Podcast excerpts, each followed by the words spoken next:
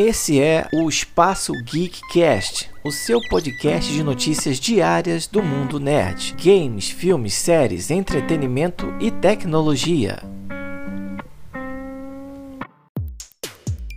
Sejam bem-vindos ao Espaço Geekcast, o seu diário de notícias do mundo nerd.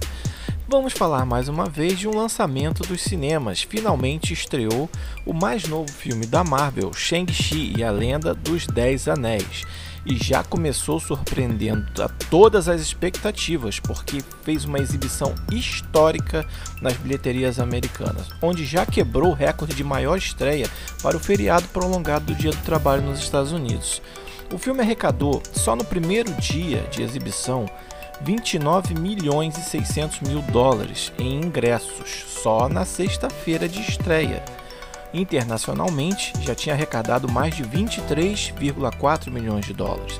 E mundialmente, no fim de semana todo, ele chegou a 71 milhões de dólares, sendo a segunda maior estreia do ano, só perdendo para outro lançamento da Marvel, que foi A Viúva Negra, que nem teve uma avaliação tão boa assim de crítica e de público. A expectativa era que o filme da Marvel já quebrasse o recorde de arrecadação para o feriado estendido nos Estados Unidos, que até então pertencia ao remake de Halloween de terror. E outra característica dos filmes lançados nesse período de feriado do Dia do Trabalho são os filmes de terror.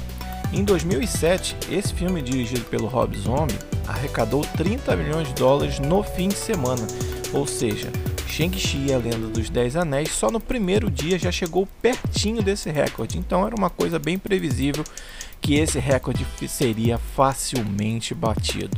Você já assistiu esse filme nos cinemas? Não? Então eu vou deixar uma breve crítica desse que vos fala a respeito desse filme. É claro que, como fã de super-heróis e da Marvel, eu fui lá conferir e o filme realmente é muito bom. Ele é um épico de aventura que não deixa dever para nenhum filme que você já viu e com certeza gostou dentro desse gênero. Esqueça que é um filme da Marvel, você vai ver um ótimo filme.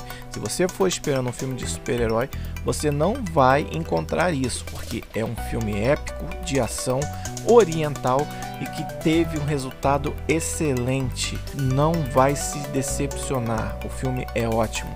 Agora trazendo para o universo da Marvel, ele só tem ligação com o Homem de Ferro 3, onde tem o personagem do Mandarim que não originalmente na história do Homem de Ferro era um personagem falso, e o mesmo ator, Ben Kingsley, volta a interpretar esse mesmo personagem no filme do Shang-Chi, já dentro de um contexto muito maior, onde muito mais coisas são reveladas ao longo da trama. Então, se você gosta, não deixe de assistir. Se você não quer arriscar o cinema, espera um pouquinho que em 45 dias esse filme vai estar disponível no streaming da Disney Plus para todo mundo assistir. Então, se você gosta de filme de herói, Shang-Chi e a Lenda dos Dez Anéis é um filme imperdível. Se você gosta de ação, aventura, também não pode deixar de assistir porque o filme é muito bom e a Marvel com certeza acertou em mais um personagem que vai ganhar o coração da galera. E aí, curtiu o conteúdo? Então, se você gostou, assine o nosso podcast para ficar por dentro das novidades, porque nós queremos fazer parte do seu caminho diário a partir de hoje. E se você curte assuntos relacionados à década de 80 e 90, não deixe de conferir o nosso trabalho também no podcast Quarentena, a geração 80 que chegou aos 40, também disponível em todas as plataformas de streaming e com mais de 100 episódios disponíveis para você ouvir. Curtiu? Então vai lá, assina também.